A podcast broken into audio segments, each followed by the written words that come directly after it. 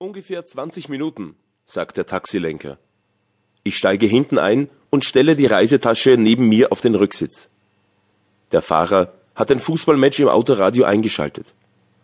Als er meinem Blick im Rückspiegel begegnet, fragt er sicherheitshalber, ob es mich stört, wenn er die Direktübertragung des Fußballspieles eingeschaltet lässt. Ich sage nichts. Er fragt mich etwas über Fußball. Ich verstehe nichts von Fußball, sage ich.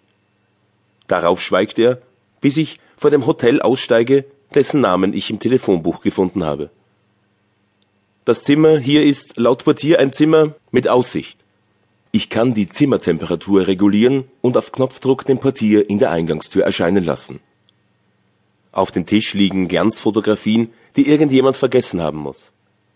Ich habe die Bilder schon oft angeschaut, obwohl ich keine der abgebildeten Personen kenne. Ich kenne jetzt alle Gesichter auf den Bildern, teile ihnen Namen zu und merke mir die Namen.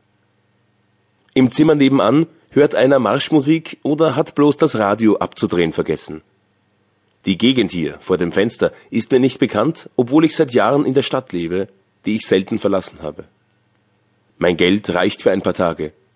Nebenan wird die Marschmusik jäh unterbrochen, dann ist die Wasserspülung zu hören. Das Zimmer ist glatt. Ich will keine Vergleiche anstellen mit dem Zimmer, das ich bis gestern bewohnt habe. Es ist gar nicht möglich, Vergleiche anzustellen. Dieses Hotelzimmer gehört mir nicht. Ein Durchgang für zwei oder drei Tage vielleicht. Ein Zufall. Ich habe keine Pläne, keine bestimmten Absichten. Ich weiß nicht, was ich will, aber ich weiß, was ich nicht will. Ich versuche es zum ersten Mal mit einer gefühlsmäßigen Konsequenz, die bestimmt nicht logisch ist.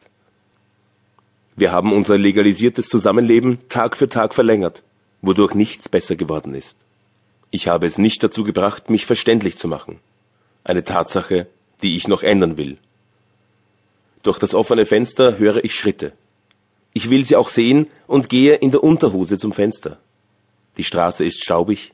Eine Frau mit Handtasche biegt in eine Seitengasse. Auf der anderen Straßenseite ist eine Krankenhauseinfahrt. Ein Mann schaut so lange in den bereits beleuchteten Glaskasten neben dem rot-weiß-roten Schlagbaum, bis es der Beamte im Glaskasten bemerkt, aufsteht und von innen an die Scheibe klopft. Ich ziehe meine Füße aus den Schuhen und lasse mich ins Bett fallen. Auf dem Rücken liegend schaue ich ein paar Minuten in das kleine Deckenlicht. Schließlich sammle ich die im ganzen Zimmer verstreuten Kleidungsstücke wieder ein und ziehe mich an. Gehen Sie noch weg? ruft der Portier aus dem Abstellraum hinter dem Empfangspult, als ich die paar Stufen hinunterkomme. Ich gehe noch weg, sage ich. Der Portier taucht im kleinen Türrahmen auf, knöpft seine Jacke zu und öffnet ein Buch. Es ist besser, wenn Sie gleich bezahlen, sagt er. Ich lege ihm den genannten Betrag auf den Tisch, während er schon den von mir angegebenen Namen und das übrige auf den Meldezettel schreibt.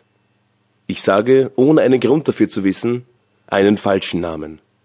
Ich fahre mit dem Bus bis zu einem Stadtrandwirtshaus, fast schon in der Au, wo ich mich mit Stefan treffen will, einem 40-jährigen Speditionsarbeiter, den ich beim Kartenspielen in einer Stehweinhalle getroffen habe.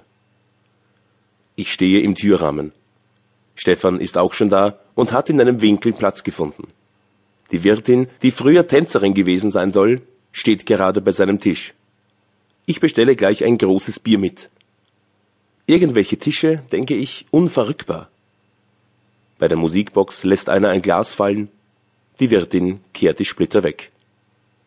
Am Nebentisch gibt es aufschlusslose Gespräche. Der Tisch rechts bleibt frei, bis ein dürrer, schwächlicher Ausländer kommt, neben sich auf die Bank eine mit Spagat verschnürte Schachtel stellt und sich ein Cola bringen lässt. Der Fernseher steht zwischen Plastikblumen. Die richtigen Blumen sollen nach dem Bodenversiegeln eingegangen sein. Der Schlag hat sie getroffen, kommentiert die Wirtin. Stefan redet wenig und beobachtet aus seiner Ecke die Wirtin, die fast die ganze Zeit in der dunstigen Küche mit Töpfen und Gläsern klimpert. Ich gehe nach dem zweiten Bier auf das Pissoir, das im Hof um die Ecke ist, genau da, wo man früher auch hingegangen ist, bevor das Pissoir gemauert wurde. Das 13-jährige Enkelkind der Wirtin macht in Spitzenschuhen Ballettschrittchen durch das Gastzimmer. Ein Schottergrubenbesitzer legt einen Schilling auf den Tisch, den die Wirtin eilig an sich nimmt. Später ohrfeigt der Schottergrubenbesitzer einen anderen aus dem Gastzimmer, der gesagt hat, dass man die Kleine